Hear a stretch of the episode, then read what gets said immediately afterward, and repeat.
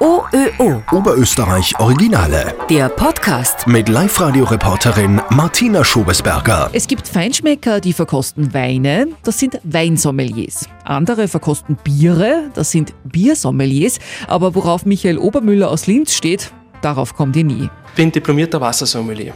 Wenn ihr jetzt denkt, ja, ja, Wasser ist doch gleich Wasser, eben nicht. Ich habe mit ihm ein paar Hardcore-Tropfen aus seiner privaten Wasserbar verkostet. Boah, es schmeckt nach Hallenbad. Schmeckt nach Hallenbad, ja. Ich, ich gebe zu, es ist sehr gewöhnungsbedürftig. Und was du ausschmeckst, sind die.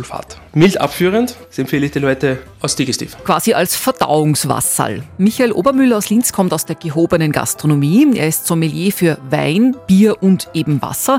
Diese Kombi gibt's in ganz Österreich nur zweimal. Zehn Wasserflaschen, inklusive passender Gläser natürlich, hat er zum Verkosten vorbereitet. Da habe ich mir eins aus Norwegen mitgebracht. Von den Fidschi-Inseln haben wir da was. Es gibt ja noch hunderte. Ich selber habe 40. Man schmeckt überall den Unterschied. Und wie ich jetzt vor kurzem in Rom war, und was habe ich gemacht? Früher Wein gekauft. Jetzt habe ich 40 Wässer gekauft. Damit stellt Michael Obermüller Gästen im schicken Restaurant die passende Wasserbegleitung zum Essen zusammen, mit krönendem Abschluss.